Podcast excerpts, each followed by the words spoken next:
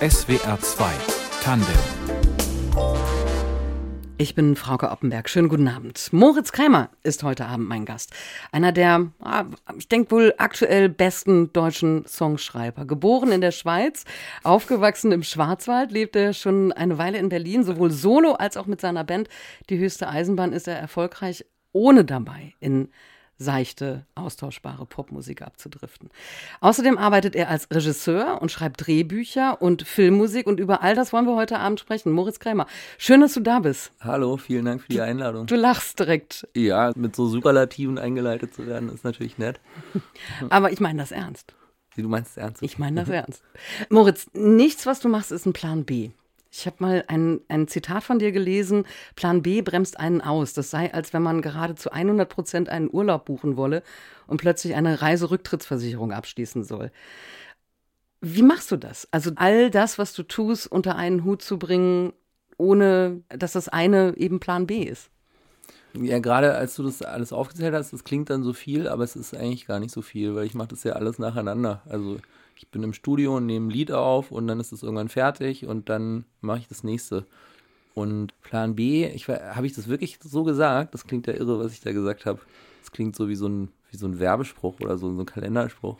Äh, wahrscheinlich meinte ich damit, dass ich, wenn ich weiß, ich meine es gar nicht so und ich will eigentlich was anderes machen, dass ich mich dann nicht darauf einlassen kann.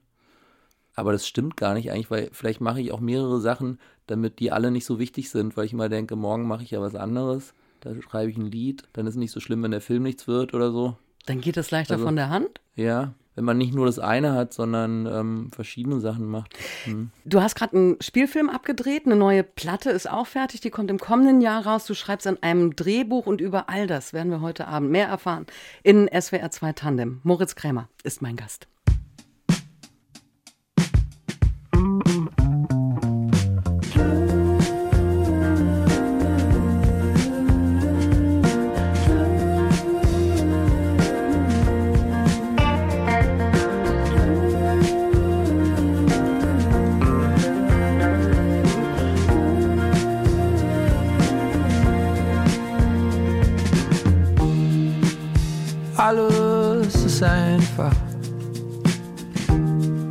Hab's nur nicht gesehen.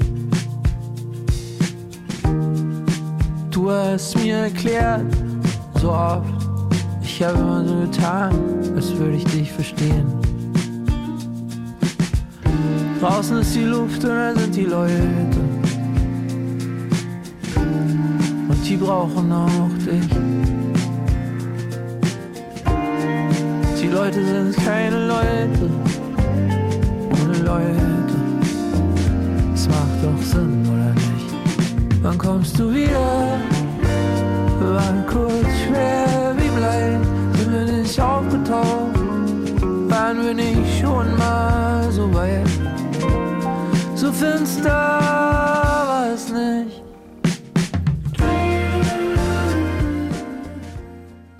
Das ist Musik von meinem heutigen Gast, von Moritz Krämer. Und Finster heißt der Song von deinem jüngsten Album, Die traurigen Hummer.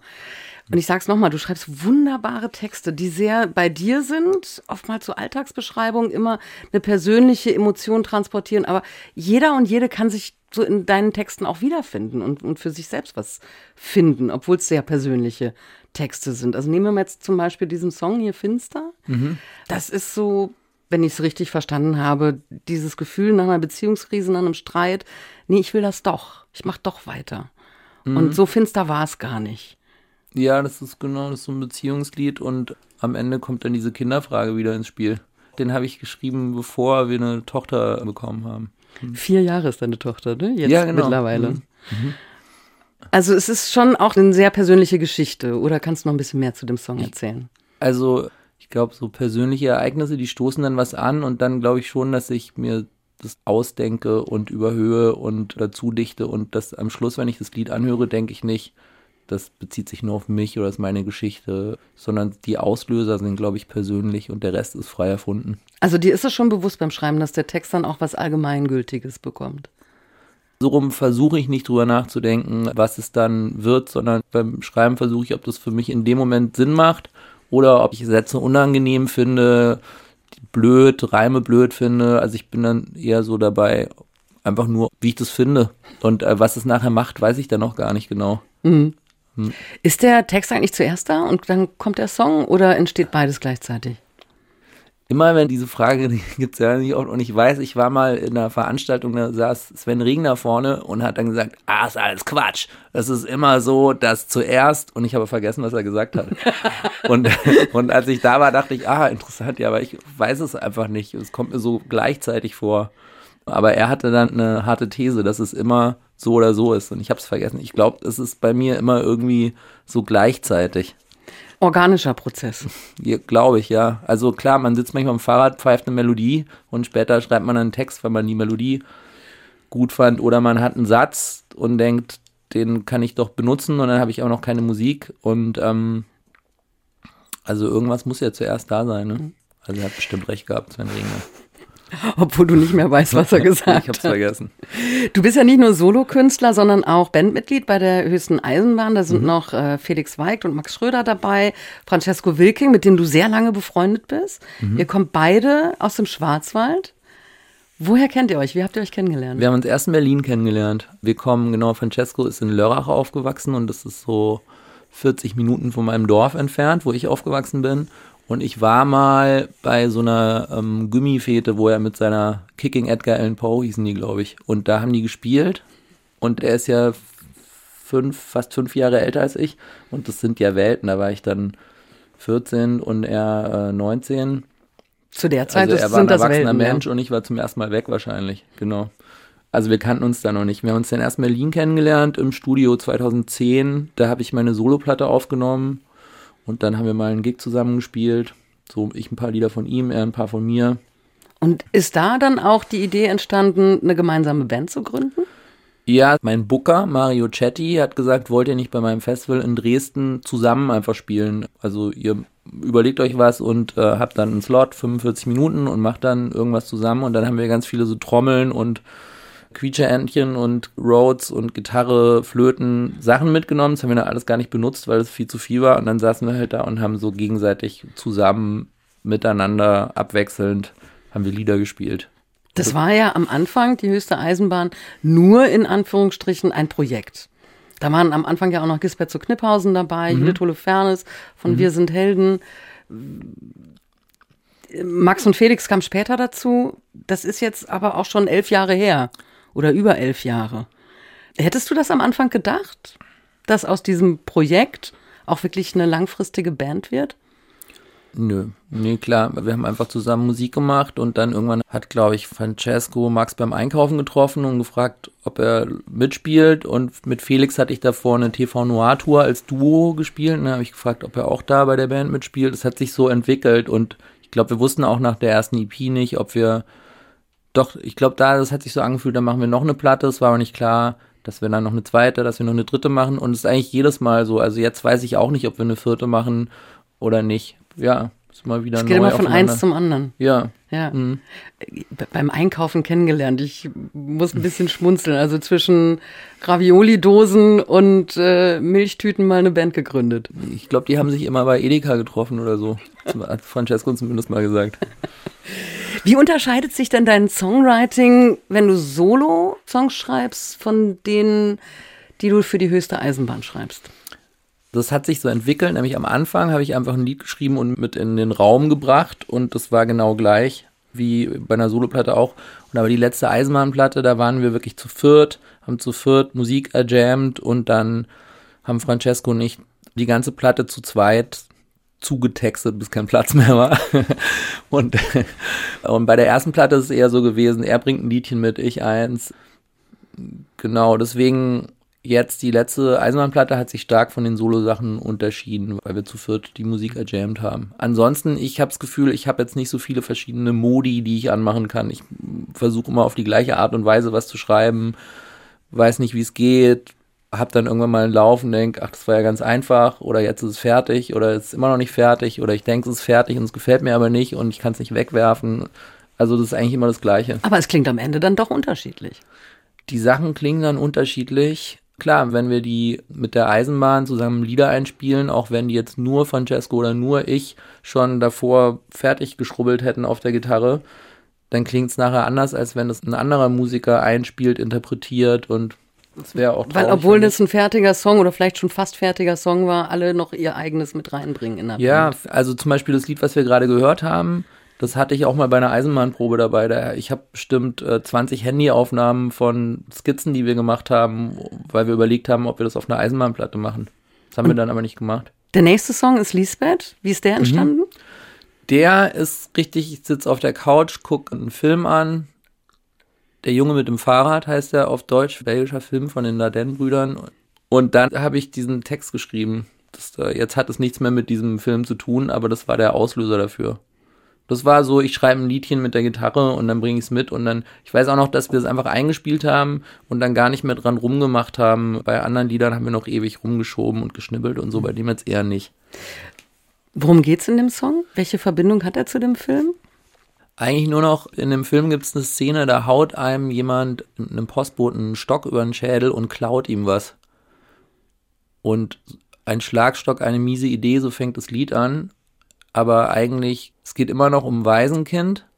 Das ist in dem Film auch so. Der Vater will den Sohn nicht mehr sehen.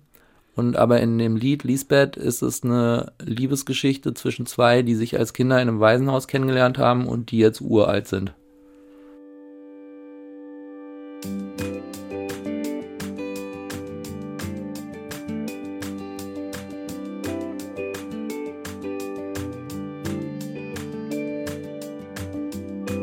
Ein Schlagstock, eine miese Idee.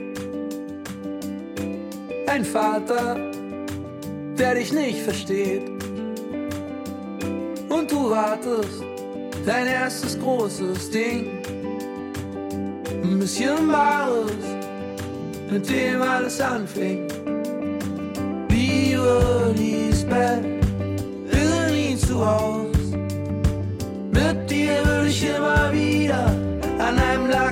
Fenster raus.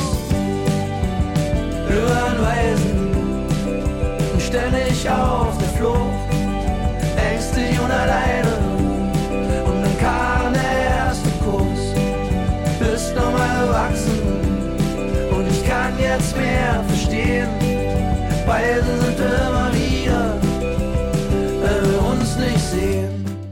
Die höchste Eisenbahn war das. Und Lisbeth vom zweiten Album der Band Wer bringt mich jetzt zu den anderen? Moritz Krämer ist Mitglied dieser Band und heute Abend mein Gast. Bei deinen bzw. euren Texten ist es nicht verwunderlich, dass euch das Goethe-Institut ähm, auch schon auf Reisen geschickt hat. Das ist eher ungewöhnlich für deutschsprachige Bands, dass man im Ausland spielt. Und ihr seid mit der höchsten Eisenbahn 2018 in der Ukraine gewesen und davor auch schon in Russland. Wie war das und wie schaust du auf diese Tourneen, auf diese Auftritte heute?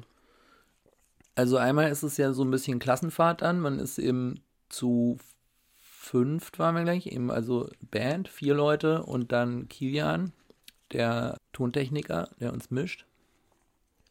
Wir würden uns nie dafür entscheiden, äh, zu fünft in Urlaub zu fahren, oder zumindest haben wir es noch nie gemacht. Und das ist aber eigentlich eine ganz gute Idee. Und es hat riesen Spaß gemacht, zusammen unterwegs zu sein. Dann ist es natürlich so, dass die Leute, die zu den Konzerten kommen, die kennen die Musik nicht. Und es war in Russland und auch in der Ukraine so, dass die dann so Fan gespielt haben. Also die haben dann eher so getan, als wäre das äh, außerordentlich toll, dass sie heute das Konzert von uns sehen können, obwohl die ja überhaupt nicht unsere Musik kennen dann und Aber ähm, vielleicht waren sie ja trotzdem fasziniert und begeistert. ja, genau. Ich will auch nicht sagen, dass die lügen, sondern nur, es ist eine andere Verabredung, wie wenn man in Deutschland im Museumskeller in Erfurt spielt und am nächsten Tag woanders, weil die Leute, die kommen, die, Die wissen, was sie erwartet. die wissen, was sie erwartet, genau. Wobei ganz stimmt es nicht mehr, ich gerade, weil es gibt immer diese Deutschklassen, Leute, die Deutsch lernen und die kennen die Musik dann vom Deutschlernen und die sind auch bei diesen Konzerten äh, Vom Goethe-Institut. Genau, ja. mhm. stimmt. Aber auf jeden Fall sind die Konzerte, die fühlen sich ganz anders an. Also und außerdem ist es eben auch ein Urlaub. Man lernt ein Land kennen, man lernt neue Leute kennen. Es gibt dann jemand, der ein bisschen rumführt und sich kümmert. Und wahrscheinlich fragst du auch speziell, weil das die Ukraine ist. Weil die beiden Ähm, Länder im Krieg miteinander jetzt sind. Genau, und wir waren da zusammen mit einer Band Panivalkova auf Tour, die später, als sie in Berlin gespielt haben, haben wir uns da wieder gesehen. Und als der Krieg anfing, haben wir dann übers Internet kommuniziert. Und die waren auch nicht alle drei in der Ukraine, jetzt als wir das letzte Mal gesprochen haben. Und hatten alle eine unterschiedliche Meinung, eine unterschiedliche Lebenssituation dazu. Genau, haben wir uns ab und zu ausgetauscht. Aber Und- also du bist schon auch jemand, der solche Kontakte dann knüpft und die auch pflegt.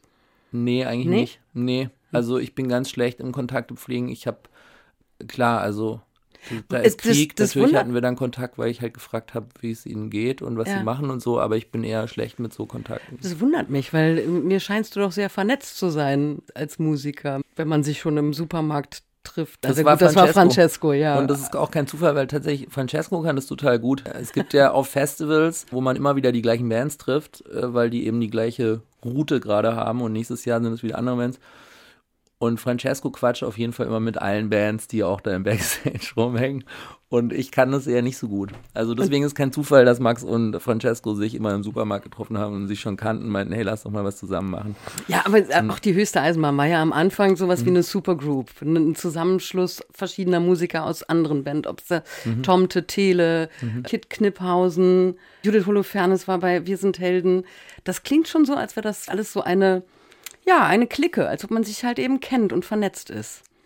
Judith und Francesco, die kennen sich nur aus Freiburg, vom auf der Wiese sitzen und Gitarre spielen. Und Max und Francesco kennen sich aus dem Edeka.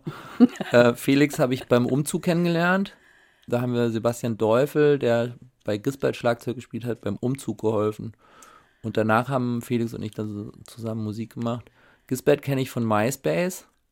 Von MySpace kenne ich auch viele Leute. Also du hörst ja die Musik von anderen Künstlerinnen und Künstlern dann im Netz an, auf deren Seite, MySpace-Seite. also so 2007, 8 oder so, hatte ich Skizzen hochgeladen auf MySpace und Gisbert und Wolfgang Müller auch. Und wir haben mal geschrieben, da hatten wir alle noch keine Platte und da haben die geschrieben, ob wir ein Konzert zusammen spielen. Da haben wir in der Astra-Stube in Hamburg zusammen gespielt. Und da haben wir uns immer so gegenseitig Skizzen angehört. Da habe ich auch auf MySpace habe ich dann auch Leute für eine Band gesucht und Drummer angeschrieben, ob sie nicht Lust haben, mit mir zu spielen und solche Sachen, ja. Also MySpace. Wie wichtig ist dir kreativer Austausch mit anderen? natürlich sehr wichtig, weil darauf beruht ja, dass man überhaupt was zusammen macht. Und es gibt aber so den Modus, dass man denkt, cool, da frage ich jemanden.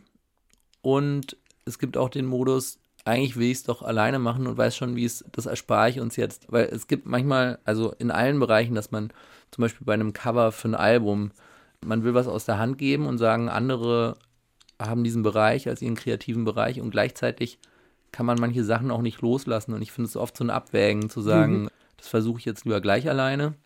Oder ich ziehe jemand anderen mit rein und dann hat man vielleicht zwei schmerzhafte Monate zusammen, denen man nicht zu einem Punkt kommt. Das gibt es ja auch. Ein Projekt, bei dem du auch dabei bist mit äh, vielen verschiedenen anderen Künstlerinnen und Künstlern, ist Unter meinem Bett. Das ist auch ein ganz besonderes Projekt, weil das ist Musik für Kinder. Und zwar Musik für Kinder, die auch Erwachsenen gefallen kann oder soll. Davon gibt es schon einige Platten. Wie bist du dazu gestoßen? Wolfgang Müller, von dem ich gerade erzählt habe, den ich damals auf MySpace kennengelernt habe. Wolfgang hatte im Grimm-Jahr, ich glaube, das war 2012, die Idee, dass Menschen, die eigentlich Musik machen, Grimm-Märchen lesen und dass man eine Platte macht. Genau, und da haben wir Grimm-Märchen gelesen. Er hat eigentlich genau die gleichen Leute ein Jahr später nochmal für die Idee, Leute, die Erwachsenenmusik machen, versuchen Kinderlied zu schreiben, gefragt. Hast du, hast du Aber- angefangen damit zu machen, bevor du Vater geworden bist? Ja, ja, ja, ja. Ja, das ist ja ewig her. Das war 2013, glaube ich, Mhm. dann die erste Platte, erste Unter meinem Bett. Und Unter meinem Bett heißt es ja, weil Nils Koppruch, der dann ja leider gestorben ist, mit dem Gisbert eine Band zusammen hatte, Kit Kopphausen, der hatte ein Kinderlied, das hieß Unter meinem Bett. Und das war für Wolfgang auch der Auslöser, dieses Projekt anzufangen, genau. Mhm. Genau, und seitdem gibt es es und dann gab es immer, das ist von Oettinger, vom Oettinger Kinderbuchverlag. Und jetzt ist es Teil 8, also wir suchen gerade. Ja. Auf der fünften Platte von Unter meinem Bett ist Leander der Frosch zu finden, ein Song von äh, der höchsten Eisenbahn. Den hören wir jetzt gleich. Magst du dazu noch was sagen? Ähm, das ist ein Tierlied über einen Frosch und der ist schlecht drauf.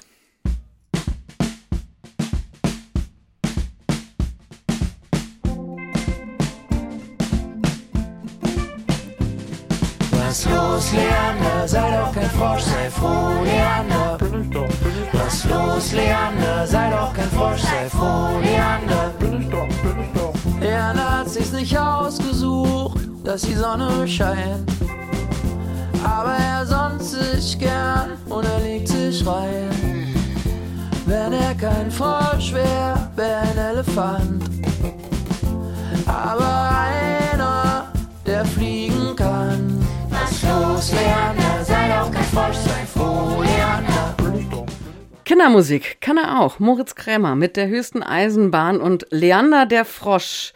Was sagt deine Tochter eigentlich zu der Musik oder zu deiner Musik? Ich habe letzte Woche versucht, mit ihr ein Lied aufzunehmen, weil ich ein Kinderlied geschrieben habe und aufgenommen habe, eine Skizze, wo das Kind äh, nicht will, dass das Licht ausgemacht wird und sie will es auch immer nicht und äh, ich habe versucht, das mit ihr aufzunehmen. Sie hat es versucht einzusingen. Du sagst zweimal versucht, Ja, weil hat's ähm, nicht geklappt. Nee, sie ist, ich würde sagen, sie ist hochbegabt natürlich, Klar. wie äh, alle Eltern über ihre Kinder sagen würden, aber trotzdem musste ich sehr viel schneiden und es hat nicht so funktioniert, wie ich dachte. Ich glaube, das mit so Kopfhörer aufsetzen und da reinsingen und dass man dann da genau drauf singt, das muss man ja auch erstmal verstehen, warum, wie, was. Und also sie ist vier. Sie ist vier, ja. Ja. Vielleicht wartest du noch zwei Ähm. Jahre. Nee, ich krieg's schon, das muss schon klappen. ist wirklich sich Da ist, hochbegabt. da ist der ehrgeizige Papa hinterher. Du bist nicht nur Musiker, du bist auch äh, Drehbuchautor, Filmkomponist und Regisseur. Dein Debütfilm war Bube Stur, der auch auf der Berlinale gelaufen ist und den hast du in deiner alten Heimat gedreht. Ja. Im Schwarzwald. Bauer Uwe trifft auf Großstadtschnauze Hanna aus Berlin, die bei ihm Sozialstunden ableisten muss. Wie bist du auf diese Geschichte gekommen? Die haben wir uns ausgedacht. Ja, Ja. Ach so. aber weil du ja deine beiden Welten, also deine, deine Herkunft und deine jetzige, aktuelle Heimat so zusammengebracht hast in dem Film. Ja, wir hatten mal ein Seminar, da sollten wir ein Porträt von einem Ort machen. Dokumentarfilm-Seminar. Und damals bin ich mit dem Kamerastudenten Patrick Yasim in den Schwarzwald gefahren und wir waren bei Udo, der ein Kindheitsfreund von mir ist und der einen alten Hof hat und gleichzeitig aber einen anderen Job annehmen musste, weil das mit der Milchviehwirtschaft nicht funktioniert hat und weil sie gerade im äh, Milchstreik waren. Das war wahrscheinlich 2008, glaube ich. Da sind die in die Städte gefahren, haben die Milch ausgekippt und gesagt, ähm, mit so einer Milchpolitik können wir keine Milch produzieren. Die Preise stimmen nicht. Und diese Geschichte haben wir mit einer fiktiven Geschichte von dieser Hanna-Figur, die junge Frau, die dann dort arbeitet, zusammengesteckt. Und es ging eigentlich darum, wer interessiert sich für wen, wann fängt man an, sich für die Probleme des anderen zu interessieren. Also die haben völlig unterschiedliche Probleme, Leben in vö- völlig unterschiedlichen Welten eigentlich. verschiedene Welten, genau. Und wann fangen die an, sich zu helfen oder wie lange arbeiten die nur gegeneinander? Und das war eigentlich der Film. In dem Film wird viel Alemannisch gesprochen. Genau, ich wollte, dass die auch wirklich Alemannisch sprechen. Deswegen äh, haben da auch Laien mitgespielt, weil Alemannisch geht so nach innen rein und sendet nicht, finde ich zumindest, dass es so viel nach drinnen ist. Und SchauspielerInnen senden ja eigentlich eher so vom von ihrem Beruf aus. Deswegen habe ich niemanden gefunden. Das, aber das stimmt nicht. Monika Wiedemer zum Beispiel und Jürgen Lehmann, die spielen da auch mit, die sprechen auch Alemannisch. Das sind SchauspielerInnen. Hast du als Kind im Hochschwarzwald auch Alemannisch gelernt? Kannst du es sprechen? Nee, ich kann es nur nachmachen. Es klingt wie nachgemacht. Mein Bruder kann es richtig, ja. Also mein bester Freund konnte es auch nicht, ich glaube deswegen, weil der auch zugezogen war. Meine Eltern sind da in den 70er Jahren zugezogen. Hm. Wie war das dann für dich in der alten Heimat zu drehen? Also in dem Dorf, in dem du aufgewachsen bist? Auf jeden Fall war da auch so ein ähm, sozialer Psychodruck dann, weil natürlich die ganzen Leute, die ich schon ewig kenne, die haben uns, mir geholfen, ein Dorffest zu organisieren, für den Dreh Unterkünfte zu finden. Meine Produktion ist zu einem Autohaus gegangen, den ich von früher kenne und gefragt, ob sie nicht noch einen Tausender haben. Und also so ein kleiner Film, wenig Geld. Alle haben geholfen, auch Geldspenden da reingeschmissen. Und, Und das ähm, war auch selbstverständlich für alle. Das ist der Moritz, der kommt von hier, dann packen wir mit an. Weiß ich nicht, aber auf jeden Fall ich erstmal natürlich auch eine große Angst, dass ich dann da was mache und die sagen nachher, was ist denn das für ein Scheiß? Wieso haben wir da uns eigentlich so Mühe gegeben und geholfen? Also es war Okay. das, aber, dir hat keiner gesagt, hat keiner niemand gesagt, gesagt, was ist denn das für ein Ja, Quatsch? okay. Fühlst du dich dann noch zu Hause? Du bist ja nach dem Abitur, das hast du schon in Freiburg gemacht, ähm, Ja. da bist du gependelt, bist nach Berlin gezogen und lebst seitdem halt eben in der Hauptstadt. In, in, ja. Fühlst du dich noch im Schwarzwald daheim? Ja, ich fühle mich in Berlin auch zu Hause und aber im Schwarzwald bin ich aufgewachsen. Da wohnen meine Eltern, mein Bruder mit seiner Familie, die haben lange in Hamburg gewohnt, die sind jetzt nach Freiburg gezogen und sind wieder näher bei meinen Eltern und ganz viele alte Freunde. Also das ist meine Heimat dort und gleichzeitig bin ich, ich wohne jetzt in Berlin schon mehr Jahre, als ich in dem Dorf gewohnt habe. Also es ist auch ein Zuhause. Also aber an Weihnachten habe ich das Bedürfnis, nach Hause zu fahren, zu meinen Eltern, zu meinem Bruder jetzt. Also ist beides zu Hause, ja. Hm. Schönenberg. Das ist ein Dorf mit 350 Einwohnern. Freiburg liegt 30 Kilometer weit weg. Wie war das da, groß zu werden und da den Wunsch und den Traum zu entwickeln, ja, Regisseur zu werden oder auch Musiker zu werden? Welche Rolle haben Film und Musik in deiner Jugend gespielt?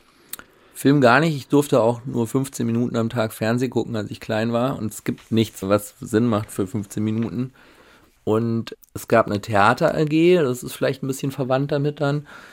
Aber es war eher Musik immer, also ich hatte noch mit einem Freund, der auch Moritz heißt, haben wir Straßenmusik gemacht in Freiburg dann oder eine Band. Meine erste Band war in dem Proberaum von der Freiwilligen Feuerwehr im Dorf unten, da konnte man laut sein. Und Dann hatte ich eine Punkband in Zell. Ich war viel im Irrlicht in Schopfheim. Da waren immer Punkbands. Ich weiß von Max, der viel in Punkbands gespielt hat, Max Schröder von der Eisenbahn, dass er auch im Irrlicht mal gespielt hat mit irgendeiner Punkband. Vielleicht habe ich ihn da mal gesehen. Also ich habe das so in Erinnerung, so als 13, 14, 15-Jähriger und da sind dann so nackte Punkbands aus Schweden oder so.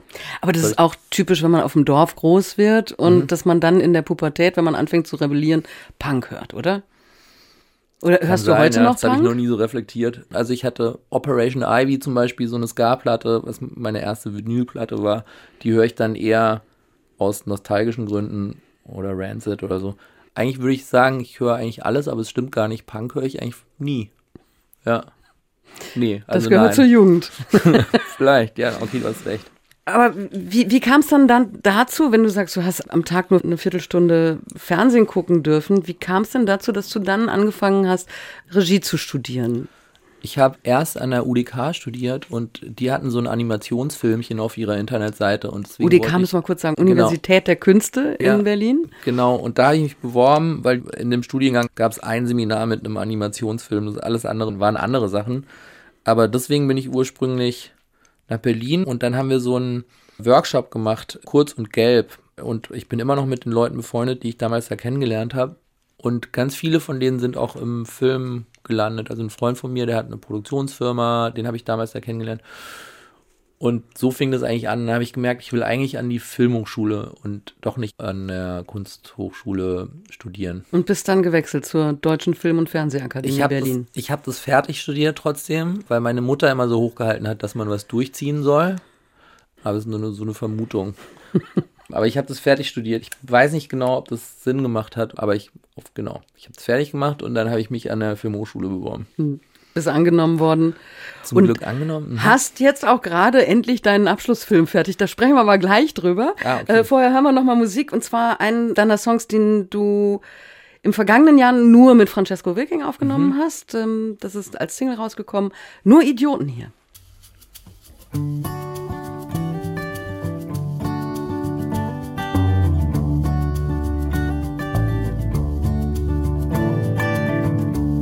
Ja, es waren nur Idioten hier, die hatten nichts zu verlieren außer sich. Du standst im Dunkeln neben mir, ich hab dich kurz berührt im Gesicht.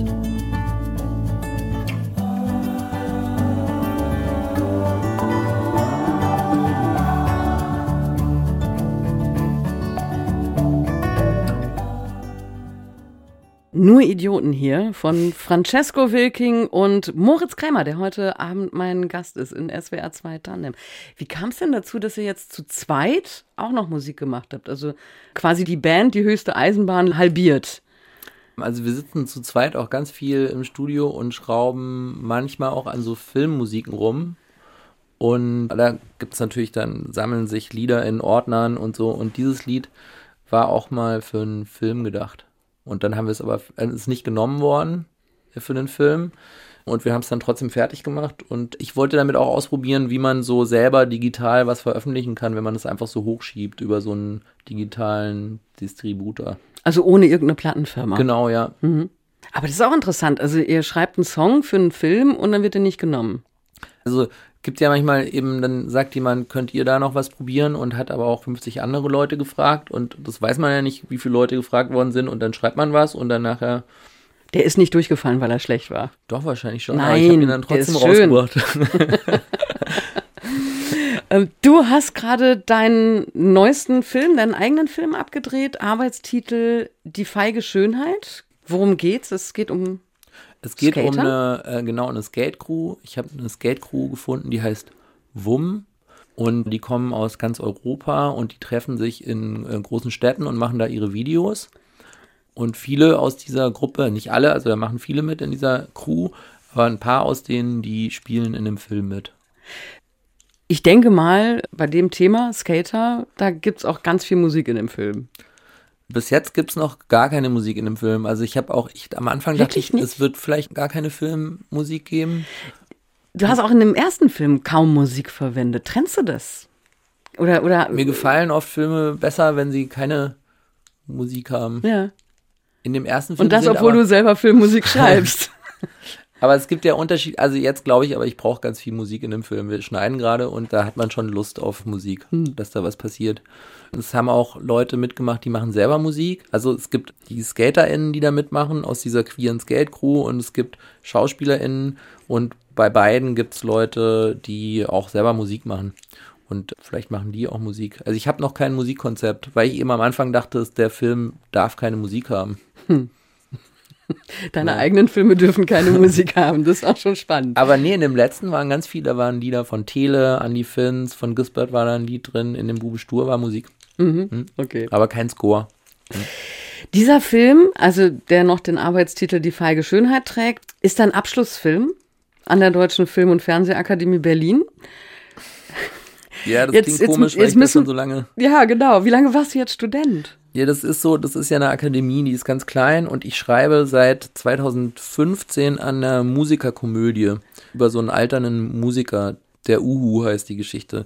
Und ich kam irgendwie nicht dazu, das zu drehen, weil wir auch viel auf Tour waren und dauernd Platten gemacht haben. Und der Studienleiter war sehr nett und hat gesagt, du kannst den ja irgendwann noch drehen. Und irgendwann hat er aber doch mal gesagt, das macht ja gar keinen Sinn, du bist hier noch eingeschrieben. Also seit 2015 war Bube Stur und seitdem war ich ja eigentlich nicht mehr da. Ich habe zweimal in diesem Drehbuch geschrieben, aber Das ist sieben Jahre her. das ist richtig lange her, ja. Und dann kam dieses andere Buch, was wir jetzt gedreht haben, um die Ecke. Und das ist ein kleines Fernsehspiel. Und äh, die DFFB, also meine Filmhochschule und die Filmuni in Potsdam. Das ist eine Koproduktion. Und das ist jetzt offiziell mein Abschlussfilm. Jetzt bin ich endlich raus. Sonst wäre ich einfach so, hätte Der ich jetzt mal rausgehen Student. müssen. Ja, schlimm. Ja, Also ist dir da eigentlich in all den Jahren nicht irgendwann auch mal jemand auf die Füße getreten und hat gesagt, so jetzt entscheid dich mal, ob du Musiker oder Regisseur sein möchtest? Nee. Also wenn mich jemand fragt, was mein Beruf ist, sage ich immer Musiker, weil das auch, das ist, das ist so finanziell mein Beruf, wovon ich lebe und, und man muss ja immer so sagen, man muss Was ja, man ist, was genau. man ist, genau. Das sag ich, es ist in den USA ist es viel einfacher, wenn ich im Englischen ist, es, man, man sagt einfach, Artist. I'm an artist, I'm a musician. Es kann sein, dass ich mich gestern dafür entschieden habe und trotzdem ist es dann richtig. Also ich kann noch vorgestern was anderes gewesen sein. Wenn ich jetzt ein Musician bin, dann sage ich I'm a musician. Ja. Und so kann man es im Deutschen eigentlich auch machen. Diese Frage kommt oft, ne? Nervt die eigentlich? Dieses Entscheiden, Nein, ob du Regisseur oder Musiker bist. Achso, nee, da, genau, was machst du beruflich? Dann sage ich einfach, ich bin Musiker. Ja. Also es gibt ja auch dieses und eigentlich, das, das versuche ich nicht mehr zu machen. Genau. Okay, aber so wie jetzt ein Professor an der Uni oder die Eltern, da hat nie irgendjemand mal gesagt, so entscheide dich. Da ist alles okay, dass du ja. Nee, es kommt nur diese Frage, was einem wichtiger ist, was man dann machen will, wenn man erwachsen ist, also für welchen Beruf man sich entscheiden wird und so. Und, und wann wirst du endlich erwachsen? Wann bist du endlich erwachsen? Machst du immer noch Musik? Aber genau, solange man sich bei niemandem Geld leihen will, kommt auch nicht, du musst dich jetzt entscheiden. Was machst du eigentlich, wenn du keins von beiden bist? Also kein Musiker, kein Regisseur, wenn du mal eine Auszeit nimmst. Wie schöpfst du Kraft fürs nächste Projekt? Wir fahren ganz viel nach Brandenburg raus. Und immer wenn ich gestresst bin, als auch bei diesem Dreh, den fand ich wahnsinnig stressig. Also Filme machen kommt mir auch viel stressiger vor als Musik machen. Auch die Leute, mit denen ich Musik mache, da kommt mir das so wie die oberste Prämisse vor, bloß kein Stress. Und das ist beim Film ja überhaupt nicht so. Da ist 24 Stunden Stress. Also ich fand es total stressig und ähm, immer wenn ich gestresst war, dann denke ich an so Sachen, die ich gerne bauen würde. Also wir versuchen gerade zusammen, wir sind mehrere Leute, so einen Kornspeicher auszubauen und dann denke ich irgendwie dran, wie ich Dielen verlegen könnte oder sowas. Also ich habe das nicht gelernt, ich kann das nicht, aber sowas beruhigt mich. Genau, so Sachen, die man so baut. Sowas. Aber das ist auch wieder ein Projekt.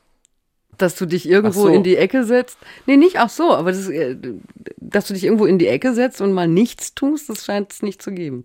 Doch, ich lese Zeitungen. Genau, sich hinsetzen, lesen und Kaffee trinken und so, sowas. Spazieren gehen mache ich eigentlich nie. Spazieren gehen mache ich nicht. Nee. Und dann kommt schon wieder der Gedanke an die Dielen im Kornspeicher beim Spaziergang. Egal, was noch kommt, für all das, was dann noch kommt, wünsche ich dir auf jeden Fall viel Erfolg und Dank. danke, dass du da warst. Vielen Dank für die Einladung. Moritz Krämer war heute Abend mein Gast in SWR 2 Tandem. Redaktion hatte Martina Kögel, die Musik hat mein Gast selbst zusammengestellt und für die Technik war Doro Vossen verantwortlich. Ich bin Frauke Oppenberg. Machen Sie es gut.